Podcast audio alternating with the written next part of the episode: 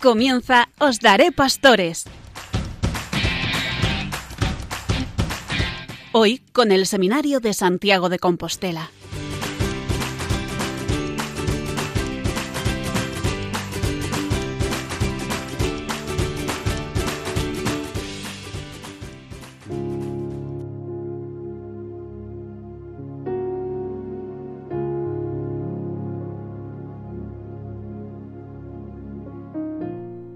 Buenas noches y bienvenidos a una nueva edición del programa Os Daré Pastores desde el Seminario Mayor de Santiago de Compostela.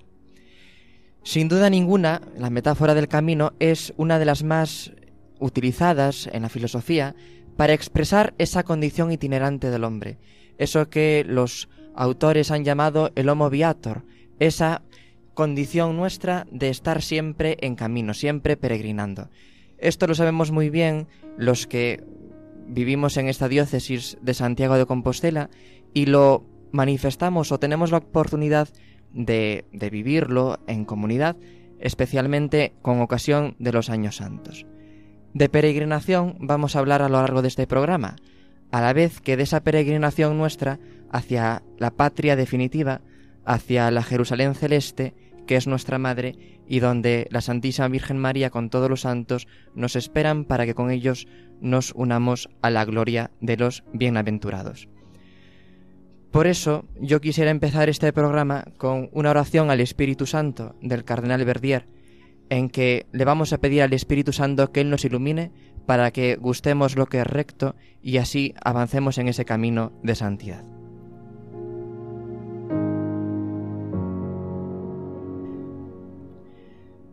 Oh Espíritu Santo, amor del Padre y del Hijo, inspírame siempre lo que debo pensar, lo que debo decir, cómo debo decirlo, lo que debo callar, cómo debo actuar, lo que debo hacer, para gloria de Dios, bien de las almas y mi propia santificación.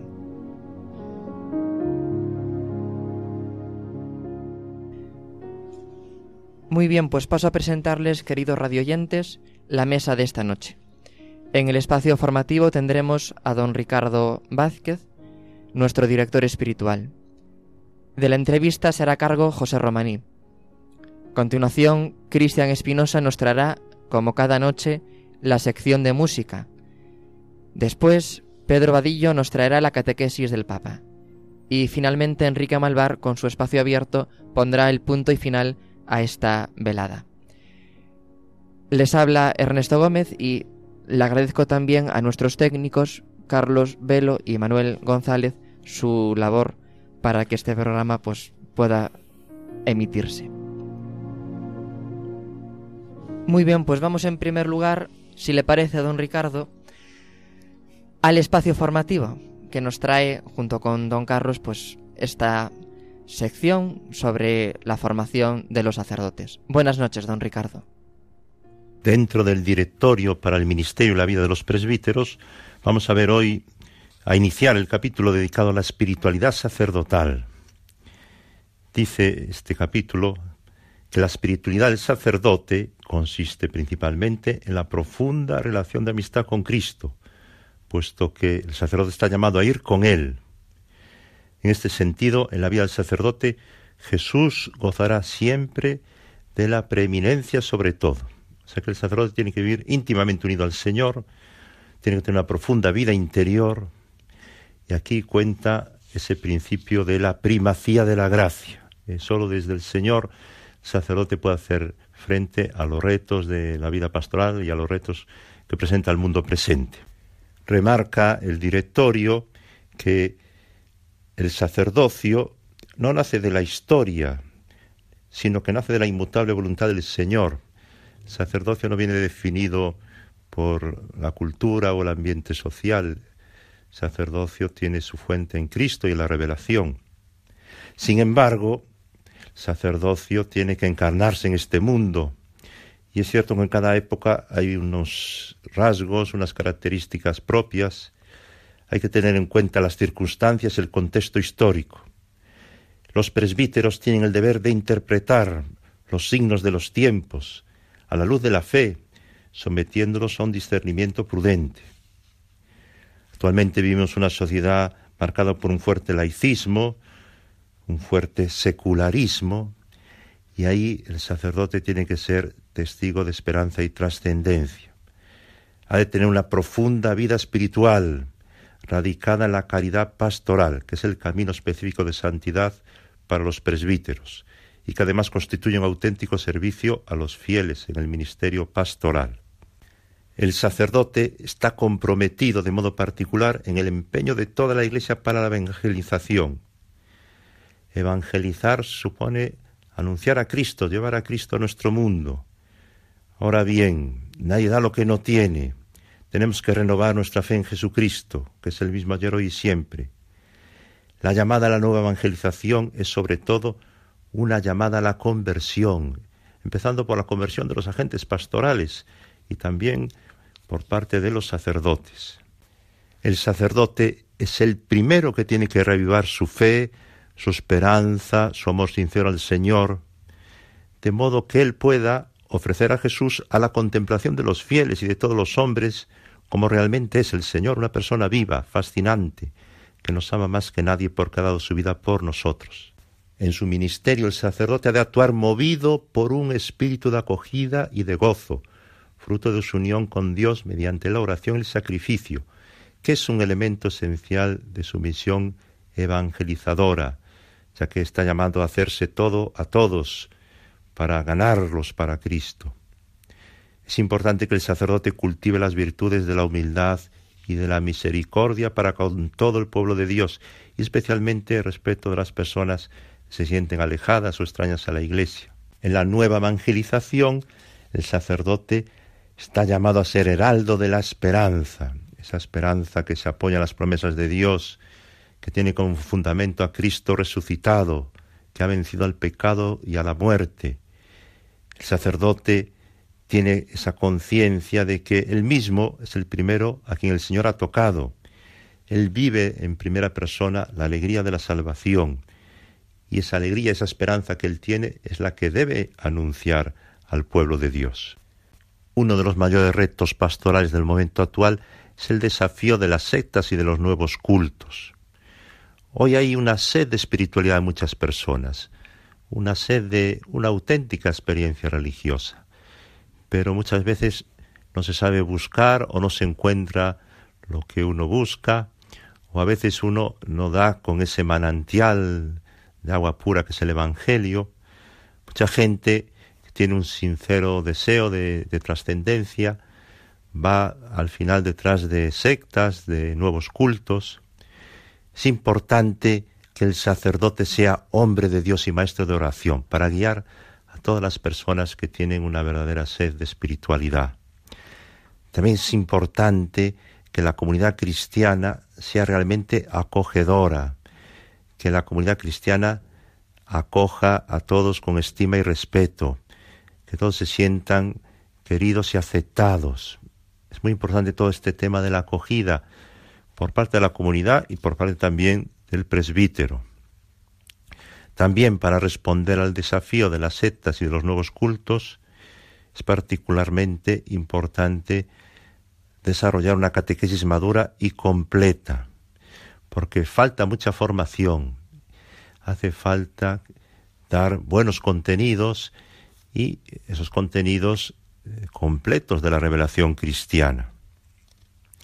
Todo esto se realizará si el sacerdote evita, tanto en su vida como en su ministerio, todo lo que pueda provocar indiferencia, frialdad o aceptación parcial de la doctrina y las normas de la Iglesia. Claro, el sacerdote está al servicio de la Iglesia, de la fe de la Iglesia, está llamado a transmitir y administrar algo que él ha recibido como don. El sacerdote no es el dueño de la doctrina, no es el dueño del Evangelio, no es el dueño de la interpretación de la Escritura. El sacerdote lo que tiene que ser es fiel y transmitir íntegramente el depósito de la fe. Y ese depósito de la fe da vida y da esperanza al hombre de hoy.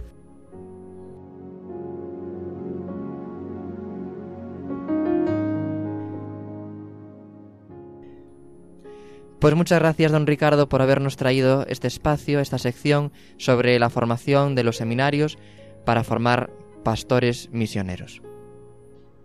Y a continuación viene la entrevista de mano de José Romaní. Él nos presentará a los entrevistados de esta noche. José, buenas noches. Muy buenas noches, queridos radioyentes. Esta noche, con motivo de la peregrinación europea de jóvenes que se celebrará aquí en Santiago de Compostela, Dios mediante este próximo verano, en agosto del 2022, que lleva además por lema Joven, levántate y sé testigo, el apóstol Santiago te espera. Tenemos el placer de tener aquí con nosotros a don Javier García, delegado de nuestra pastoral juvenil de Santiago y responsable nacional de la PEG, de la Peregrinación Europea de Jóvenes. Tenemos también a Elena Fernández, que es estudiante de enfermería, a Cristina Bataller, bióloga y que está haciendo un proyecto de evangelización en el que está trabajando durante estos dos últimos años. Y también tenemos pues con nosotros a nuestro compañero Mateo Aguado Domínguez, seminarista de último curso, que está realizando su labor pastoral como colaborador en la pastoral juvenil.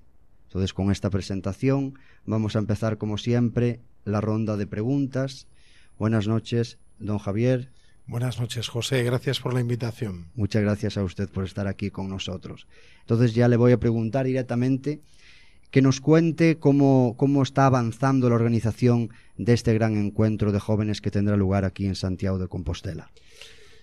Pues mira, dentro del marco del Año Santo Compostelano, el arzobispo de Santiago ha convocado este encuentro como otros años, no es el primero, sino que en los últimos años santos, años jubilares como el 2010, 2004, 1999, tuvo lugar esta peregrinación europea de jóvenes.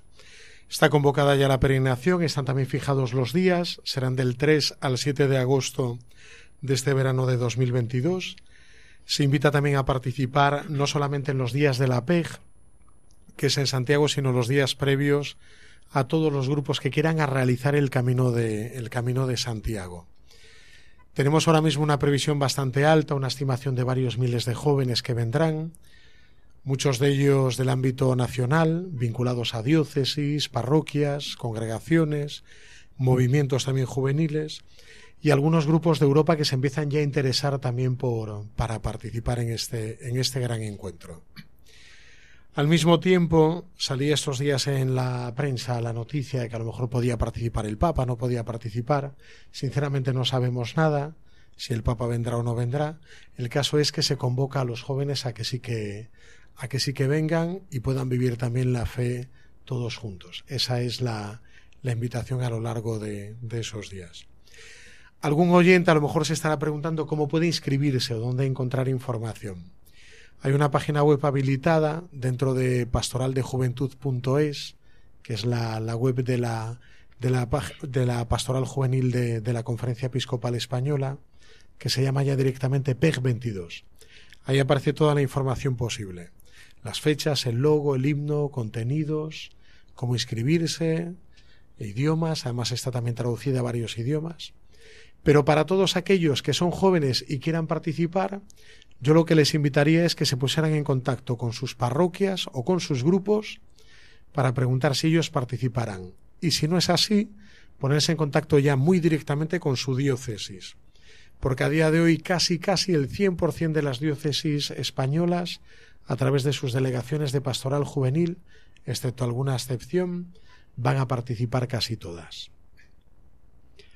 Muy bien, pues la información más general y más importante yo creo que, que queda clara ahí, ¿no? Bueno, pues invitando a estos jóvenes eh, de todos los ámbitos, de nacional, de Europa, como usted dice, que es un encuentro, ¿no? Que convoca a los jóvenes, pues tenemos, como ya dijimos antes, pues también a, a, gente joven aquí con nosotros, aparte de usted y de, y de mí también. Gracias, José. Pero bueno, no, así también es importante que gente joven colabore para organizar cosas mmm, de, con jóvenes, ¿no? Entonces, os voy a preguntar a, a vosotras, Elena y Cristina, una pregunta y luego ya contestáis las dos, cada una su, su experiencia, ¿no? La pregunta es cómo estáis viviendo como jóvenes y colaboradoras de la pastoral juvenil la organización y planificación de la PEG. Me imagino que, desde luego, con mucha ilusión se os ve, se os ve. ¿Y qué destacáis de vuestro trabajo hasta ahora? Y sobre todo, ¿qué mensaje, qué le diríais a los jóvenes que participarán o más importante, a los que estén pensando participar en la PEG? Eh, bueno, pues buenas noches. Es un placer estar aquí hoy con vosotros. Y sí, como dijiste, soy una de las coordinadoras de voluntarios de la Peregrinación Europea de Jóvenes con Cristina y, con Mateo. Y la verdad que personalmente está siendo una pasada eh, para mí la cantidad de jóvenes que se están animando a ser voluntarios y a venir a servir durante estos días aquí en Santiago a mí me ha impresionado mucho porque muchas veces parece que pues que estamos solos a lo mejor o que no vemos tanta juventud en las iglesias o en los yo que sé en las catequesis. Y sin embargo aquí hay ya cientos de jóvenes que se están animando a apuntarse como voluntarios y más que seguro que se van a apuntar. Entonces yo lo estoy viendo con mucha alegría y con muchísima ilusión la verdad. Y además como novedad en esta peregrinación europea de jóvenes que no se hizo esto en peregrinaciones pasadas, estamos teniendo encuentros de voluntarios. Entonces, está siendo una oportunidad buenísima para pues conocernos, para crear lazos entre nosotros. Estamos creando muchísima amistad y, y sobre todo conociendo eh, los distintos dones que tiene cada uno, que es una pasada pues ver eh, todos esos dones que ha puesto Dios en el corazón de cada uno de los jóvenes y ver cómo cada uno pues eh, lucha e intenta ponerlos al servicio eh, de Dios en, una, en un evento, un macro evento como va a ser este. Entonces, la verdad que yo lo estoy viviendo con mucha, con mucha alegría y con mucha ilusión. Y animo a todos los jóvenes, eh, bueno, a todas las chicas y chicos que se quieran anotar, que, que de verdad que lo hagan, que incluso a veces, aunque parezca que pueden estar solos o que pues me da vergüenza porque no va ningún amigo mío, que, la acogida que tienen todos los chicos eh, voluntarios es brutal que se conoce muchísima gente, se hacen muchísimos amigos y que es una oportunidad muy buena el poder servir aquí en Santiago a todos estos chicos que van a venir de Europa. O sea que sí estamos muy emocionados, no solo yo, sino Cris y, Mateo. Sí, como decía Elena, lo estamos viviendo con mucha ilusión eh, los tres. Empezamos, sacamos inscripciones para voluntarios antes de verano y tenemos ya más de 200 apuntados.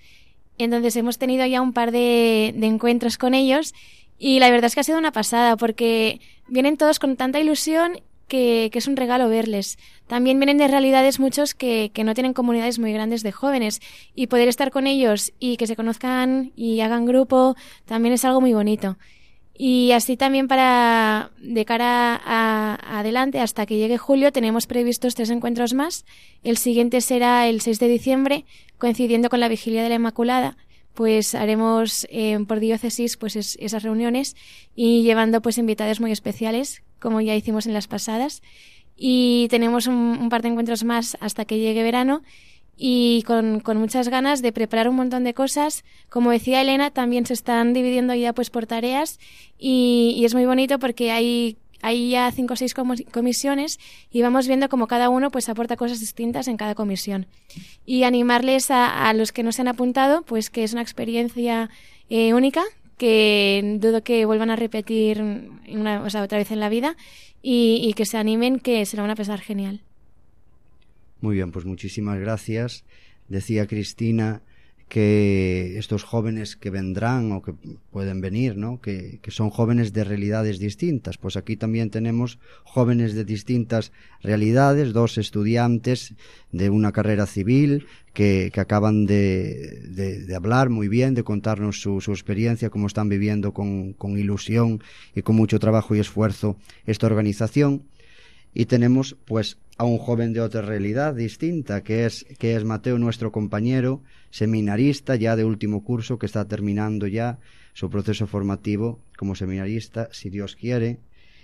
Y entonces le voy a preguntar a él, como ya digo, como seminarista de último curso, futuro sacerdote, ¿qué mensaje, Mateo, le darías a los jóvenes que vayan a participar en esta peregrinación o que estén también, como decimos, pensando a ver si voy, no voy, ¿qué le mm, dirías tú? Bueno, pues en primer lugar, gracias, gracias José, buenas noches a, todos los de la mesa y a todos los, los radioyentes. Eh, a mí cuando se me plantea el, el hecho de poder, de poder, colaborar en, un proyecto pues tan grande como este, pues la verdad es que me vienen a la, a la cabeza grandes recuerdos de, de peregrinaciones pues muy grandes, de encuentros europeos, de JSMJ. Y, y uno se queda con un poco con la duda de si yo podré ser capaz, ¿no? Y, y a mí, pues, a nivel vocacional, yo creo que, que incluso me, me, ayuda mucho, porque, porque uno comprende que, que, su vocación es el, es el servicio y que no tiene que esperar a ser sacerdote para, para empeñar esta tarea, sino que ya desde el propio seminario, pues, pues podemos estar colaborando en todo lo que podamos, pues, por acercar, en este caso, a los jóvenes un poco más a Cristo.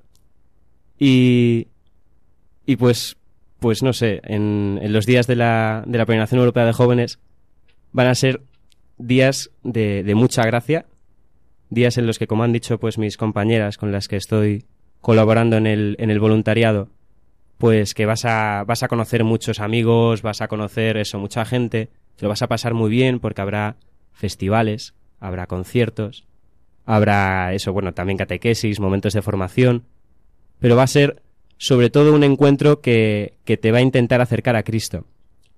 Y, e incluso, bueno, pues eh, colaborando también con, con, el rector del Seminario Mayor, pues va a haber una, una feria vocacional aquí en el propio seminario. Y, y, de hecho, bueno, me imagino que muchos de los que nos estarán escuchando, pues habrán tenido esa experiencia como, como yo, de haber participado en algún encuentro de este estilo, en el que pues se ve, se, se vive profundamente la alegría del Evangelio, la alegría de ser cristiano, y donde se ve el testimonio, pues, de, de muchísimos, bueno, de, de, muchísimos jóvenes y de muchísimos cristianos que, que han dado su vida por Cristo, de, de muchísimos consagrados, de muchísimos sacerdotes, incluso de obispos, que eso, pues, también es, es una maravilla tener a, a nuestros pastores entre nosotros y darnos cuenta de, del servicio que hacen, que hacen por la Iglesia. Entonces, pues bueno, yo invito a, a todos los jóvenes que nos estén escuchando a que, que no se lo piensen dos veces. Es una, una ocasión preciosa de poder encontrarte con, con Cristo y de poder incluso pues pedir por tu vocación, reafirmar tu vocación, eh, pues hablando con, con eso, con todos los cristianos con los que te vas a encontrar, preguntándoles por su testimonio, qué es, cómo, cómo ellos se han encontrado con Cristo, cómo te has encontrado tú y, a lo mejor puedes darte cuenta de, la vocación a la que te está llamando el Señor. En estos encuentros pues siempre salen vocaciones preciosas, vocaciones de entrega y, y creo que, va a ser pues una peregrinación muy grande, sobre todo sabiendo que nuestro anfitrión es el apóstol Santiago. Pues muy bien, pues vamos a rezar desde ya para que todo esto sea así. Muchísimas gracias, don Javier, muchísimas gracias, Cristina, Elena y Mateo. Gracias por estar esta noche aquí con, con nosotros. Y no sé si queréis añadir al, algo más. Sí, a mí me gustaría, José, si me permites, a lo mejor es bueno ver el, la implicación que pueden tener estos jóvenes de cara a la preparación de un evento así.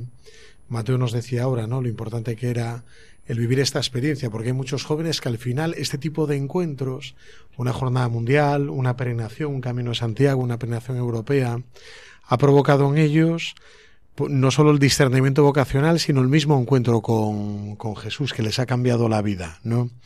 Por eso también es importante el que sean jóvenes los que preparen, los que organicen, los que capitaneen este tipo de iniciativas.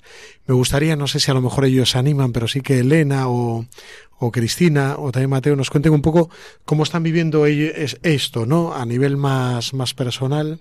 Cristina, que decías antes que estaba como en dos años dedicada a la evangelización, lo que significa para ella, o Elena, como estudiante universitaria que estará agobiada con clases, exámenes y cosas, lo que significa esto, o también Mateo, que estará con ilusión esperando a que pronto llegue el diaconado. Vale, ¿qué te parece si les... Sí, por supuesto, claro, sí, sí. Pues venga, ¿quién rompe, quién rompe el hacha y comienza? Pues bueno, yo soy Cristina. Eh, como decías, Javi, pues yo llevo un año, este es el segundo, que estoy dedicada en un proyecto de evangelización. Eh, también como, como has dicho al principio de, de, que para muchos jóvenes el hecho de ir a la PEG puede ser una oportunidad para encontrarse con Cristo, a mí eso es lo que más me motiva.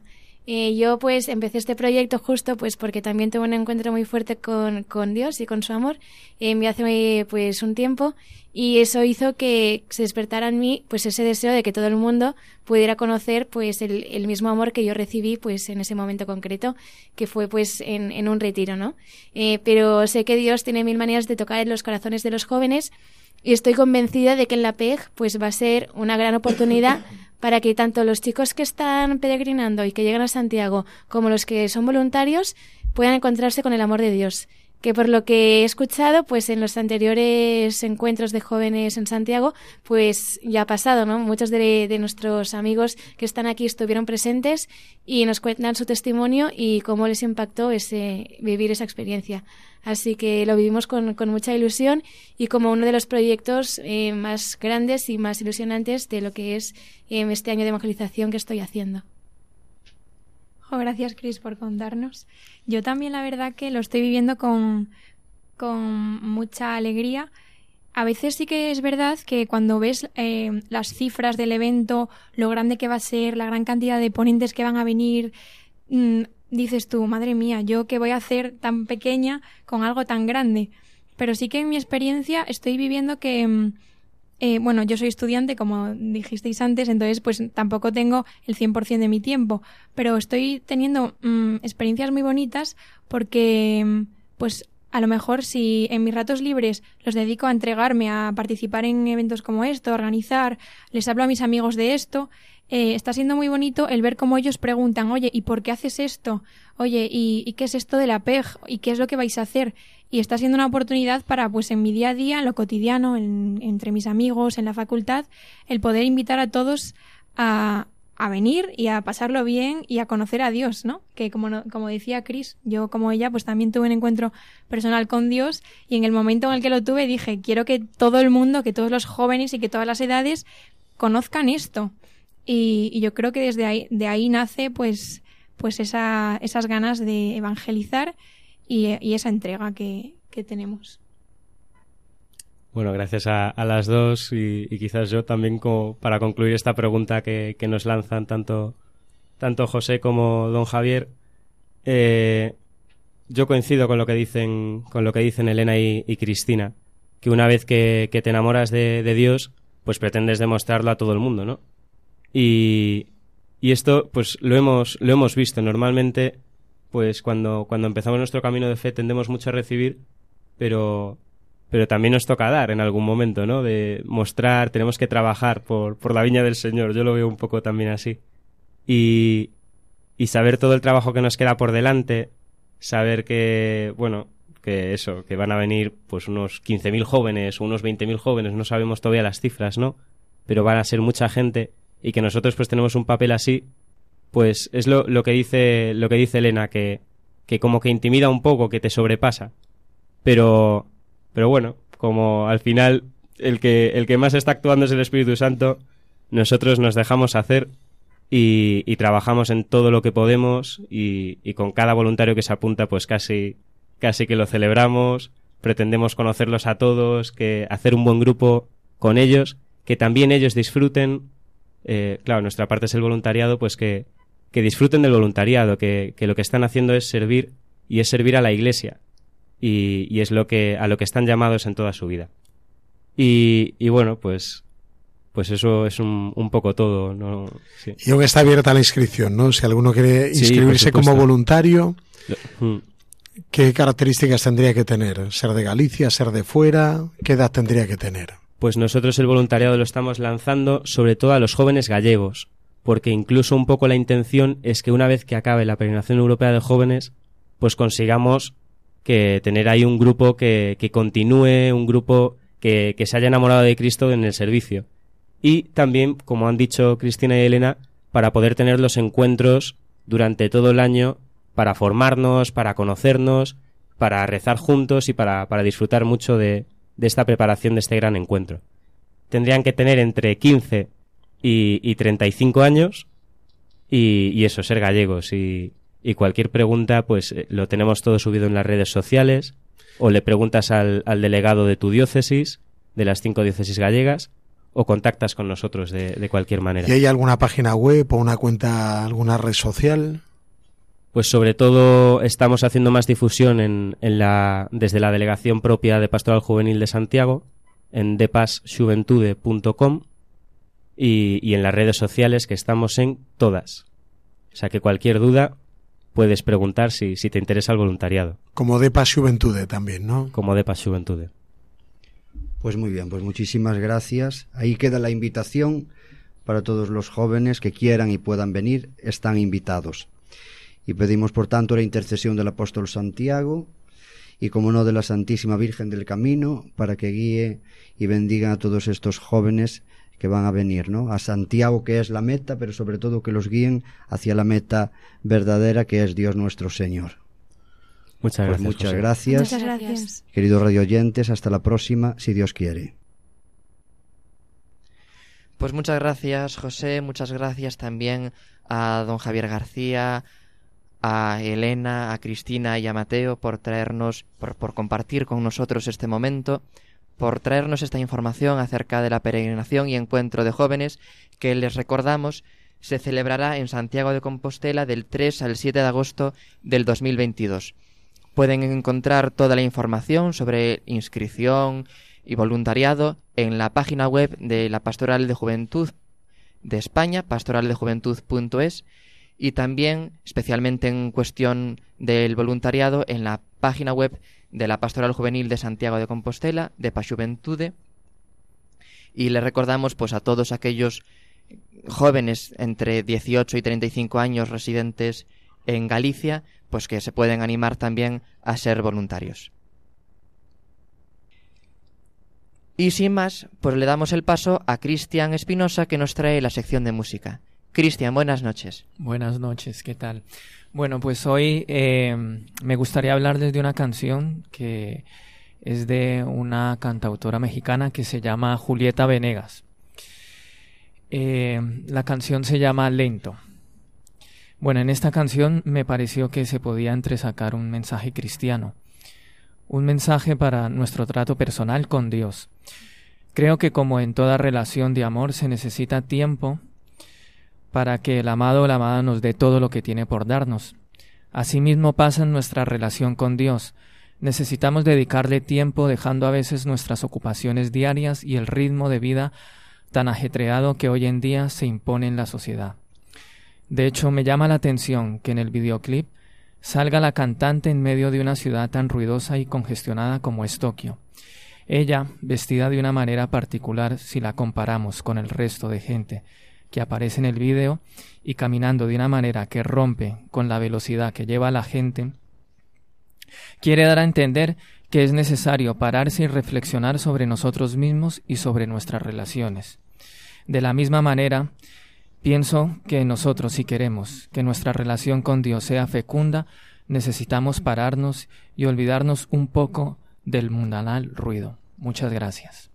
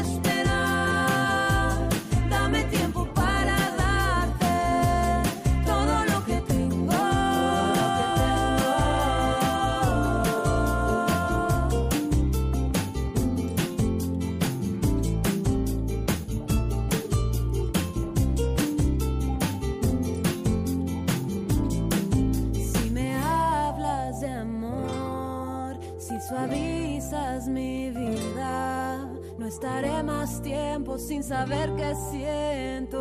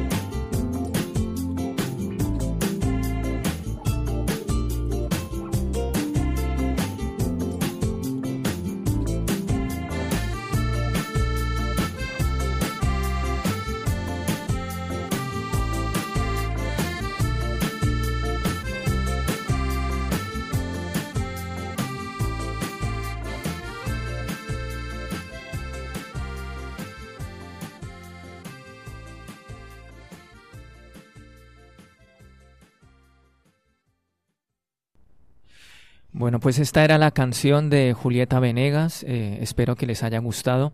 Ahora me gustaría saber a mis compañeros qué le pareció la canción. Pues la verdad, Cristian, es una canción muy bonita. Yo no conocía la canción, conocía tampoco a, a la autora.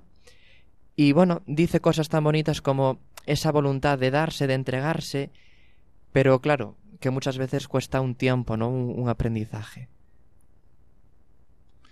Buenas noches, yo también quería Muchas gracias, Cristian, por esta canción tan bonita y yo tres cosas podía apuntar que me parecieron interesantes, ¿no? Primero, frenar el, ritmo, ¿no?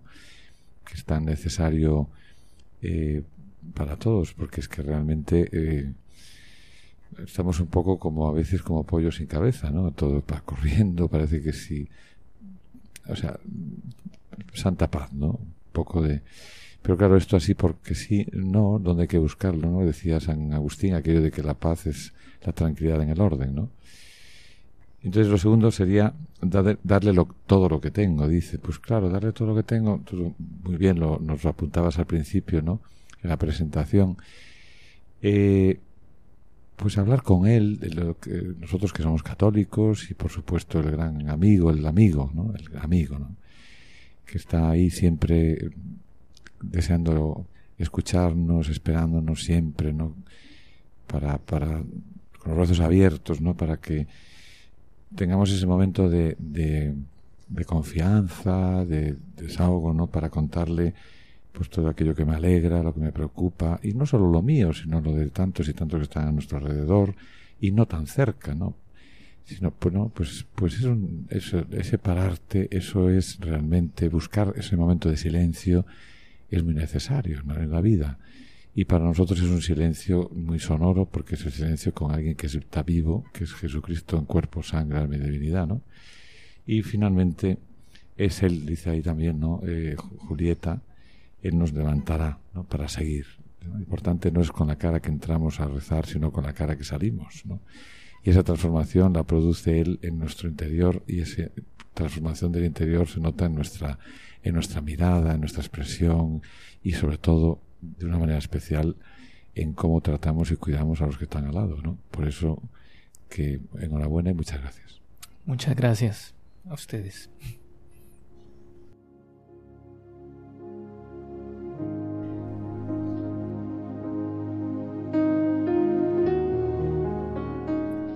Buenas noches Ernesto, buenas noches a todos. El 1 de noviembre, solemnidad de todos los santos, el Papa Francisco advirtió que la santidad no es una conquista humana, sino un don que recibimos, que produce alegría porque no hay santidad sin alegría.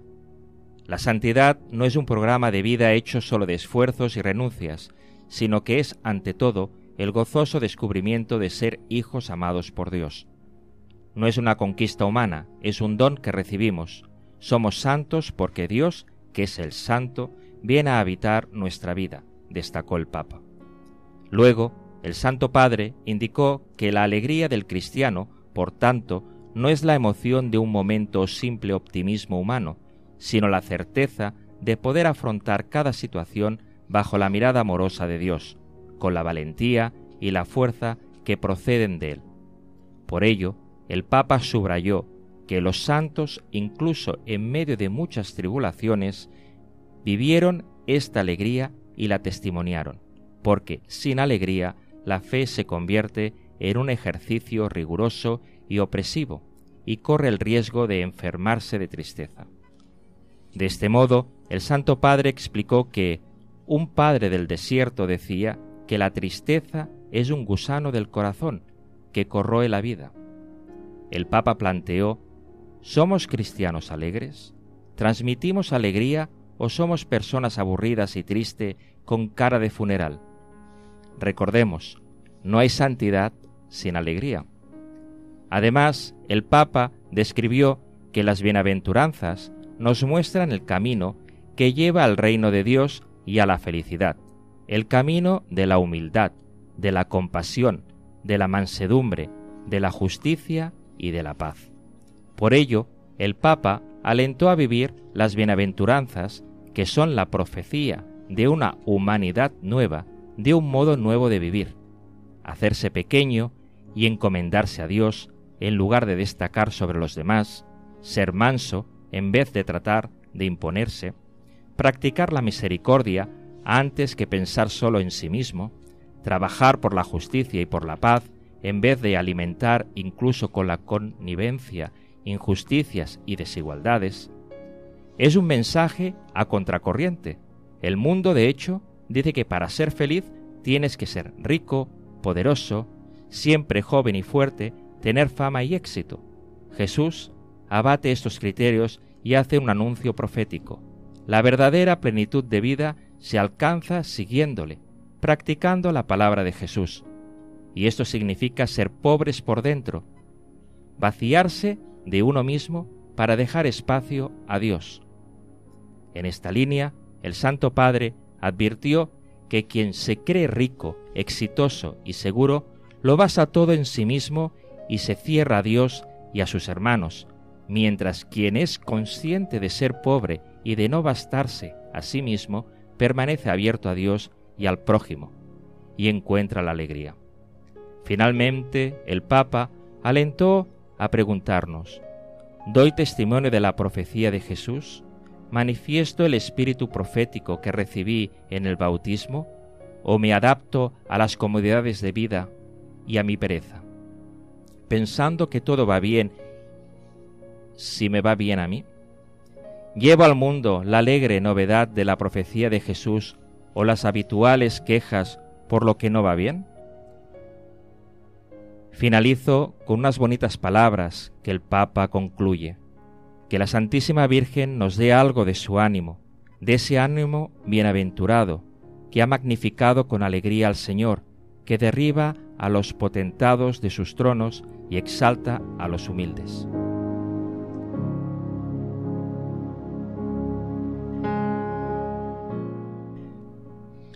Pues muchas gracias Pedro por traernos la catequesis del Papa sobre la santidad. Y sobre la santidad vamos a seguir hablando porque me parece que, Enrique, tú nos tienes algo preparado. Sí, efectivamente. Pues te escuchamos. Vale, gracias Ernesto. En este... En este mes de noviembre, la Iglesia nos propone dos celebraciones muy importantes que pienso yo que nos, nos vienen a recordar el culmen de la vida cristiana, que es un día, cuando el Señor quiera, vivir en su presencia eternamente en el reino de los cielos. El día 1 de noviembre, los católicos celebrábamos la solemnidad de todos los santos, de aquellos hombres y mujeres, canonizados y no canonizados, quizá solo Dios sabe quiénes son, que ya gozan en la patria futura. Muchos no serían conocidos, serían personas sencillas, humildes, aquellas a las que el Papa les gusta llamar los santos de la puerta de al lado. Fijémonos en estas dos fechas fundamentales en la vida de la Iglesia celebración de todos los santos y conmemoración de los fieles difuntos. ¿Qué nos enseña la Iglesia en este mes principalmente? Por supuesto todos los días, pero en este mes, ¿qué podemos meditar? Pues que como decía nuestro compañero Ernesto al principio del programa, nuestra vida en la tierra es un camino, es un peregrinaje. Estamos aquí de paso. Y ciertamente llegará un momento en el que, vulgarmente hablando, el Señor nos pedirá cuentas, nos leerá la cartilla y nos dirá cuánto has amado, cuánto has ayudado al que lo necesitaba. Por tanto, podemos decir que la santidad no es una opción en la vida de una persona que cree en Dios. La santidad es algo necesario. ¿Cómo se consigue esa santidad? La santidad, en palabras de un arzobispo de España que ya murió, decía él, la santidad es, aquella persona santa, es aquella que hace una síntesis perfecta entre el amor a Dios y amor al prójimo. No se puede amar a Dios y no amar al prójimo. Ciertamente quien confiesa a Cristo con palabras, pero no con obras, quizá no se salvará. Pero quien ayuda al prójimo y no cree en Cristo, tampoco encontrará la salvación. La santidad, ¿cómo la encontramos? Pues cumpliendo con nuestras obligaciones de cristiano, ¿no? Pues, ante todo, ¿cuál es la primera vocación? Cuando a lo mejor vas a un retiro, a un encuentro y te dicen, bueno, hay santidad, hay vocación al sacerdocio, hay vocación al matrimonio, de acuerdo. Pero la primera vocación es la santidad. Sin esa principal vocación no se puede llegar al resto de las vocaciones. Un sacerdote debe ser ante todo un santo. Un hombre de familia, un esposo, debe ser ante todo un hombre santo. Por tanto, ante todo, la santidad. Es la vocación que no distingue entre personas. Todos estamos llamados a ella. En la santidad encontramos, pues, en la multitud de los santos encontramos un ejemplo para ir corrigiéndonos día a día. El Señor no llama a los perfectos, no llama a los que están capacitados, sino que capacita a aquellos que llama. Por tanto, no perdamos nunca la esperanza. El Señor nos perdonará nuestros pecados las veces que sea necesaria el Señor nos da la fuerza para comenzar y recomenzar las veces que sea necesario, incluso en un día. Como decía antes, que el, el, santo, el cristiano perfecto, el que aspira a la santidad, es aquel que hace una síntesis entre amor a Dios y amor al prójimo, en el Seminario Mayor Compostelano, en nuestra casa, pues nos hacemos eco de esa, de esa frase, ¿no? Y que organizamos todos los años, en colaboración con Cáritas Diocesana, celebramos una pequeña cena solidaria.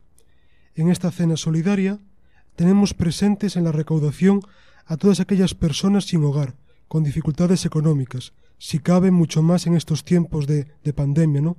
En tiempos en que a lo mejor tanta gente se habrá quedado sin, sin sustento, sin sueldo, etc. Lo primero, rezar por aquellas personas, ponerlos en el altar. En la Eucaristía, en la patena, tendremos una misa celebrada por el Señor arzobispo de Santiago, nuestro señor arzobispo don Julián, y a continuación tendremos la cena. Se pide una pequeña colaboración para todas aquellas personas que quieran asistir, pero también aquellas personas que no deseen, que no puedan asistir por distintos motivos, pues pueden colaborar de distintas maneras.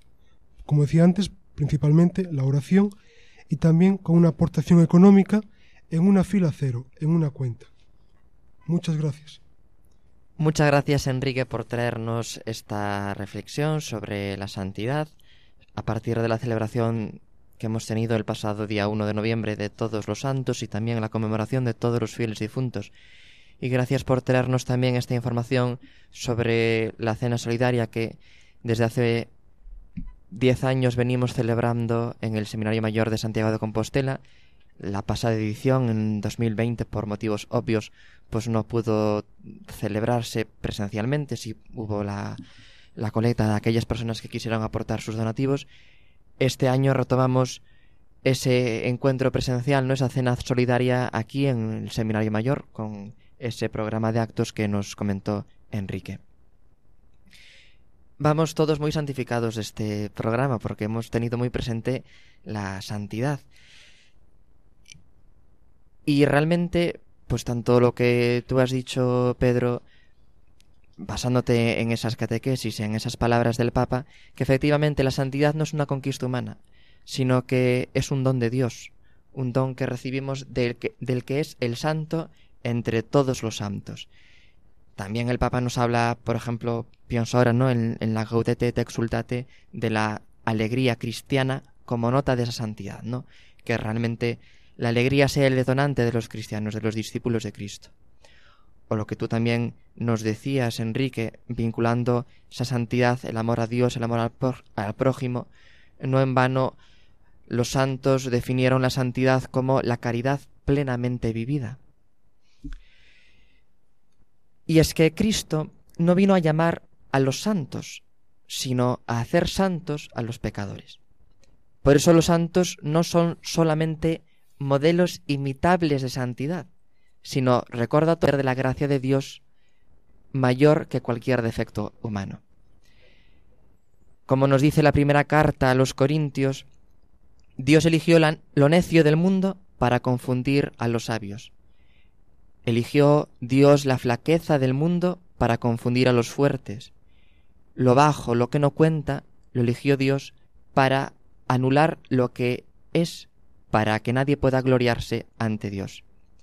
No son reflexiones mías, las he sacado de un libro que les sugiero, Santos para Pecadores de Alban Goodyear, que se encuentra en la, en la colección de Patmos de la editorial Rialp, pues esta colección sobre espiritualidad y que nos presenta precisamente en este mes de noviembre, en que hemos tenido tan presente el tema de la santidad en nuestro programa, esa santidad como una vocación para todos los hombres y como algo posible, no como lo que decíamos, una conquista humana, sino como el don de Dios que nos llama a esa santidad.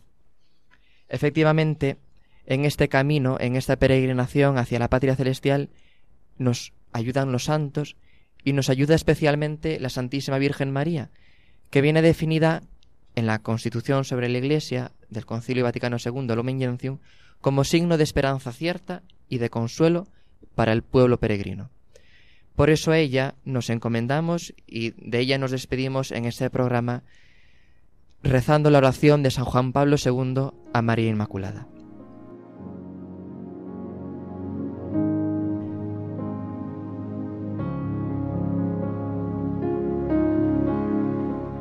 A ti, Virgen Inmaculada, predestinada por Dios por encima de toda otra criatura, como abogada de gracia y modelo de santidad para su pueblo, renovamos hoy de manera especial nuestra confiada entrega. Sé tú quien nos acompañe en el camino de la conversión y de la santidad, en la lucha contra el pecado, haciéndonos cada vez más obedientes y fieles a la palabra de Dios. Que el Eterno Padre, que te quiso Madre Inmaculada del Redentor, renueve también en nuestro tiempo, por mediación tuya, los prodigios de su amor misericordioso. Amén.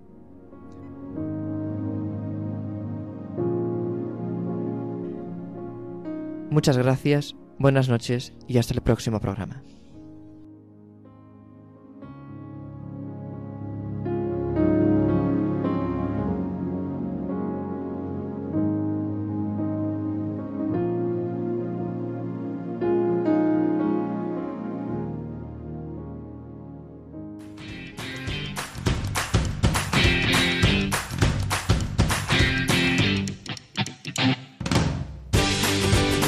Así concluye Os Daré Pastores, hoy con el Seminario de Santiago de Compostela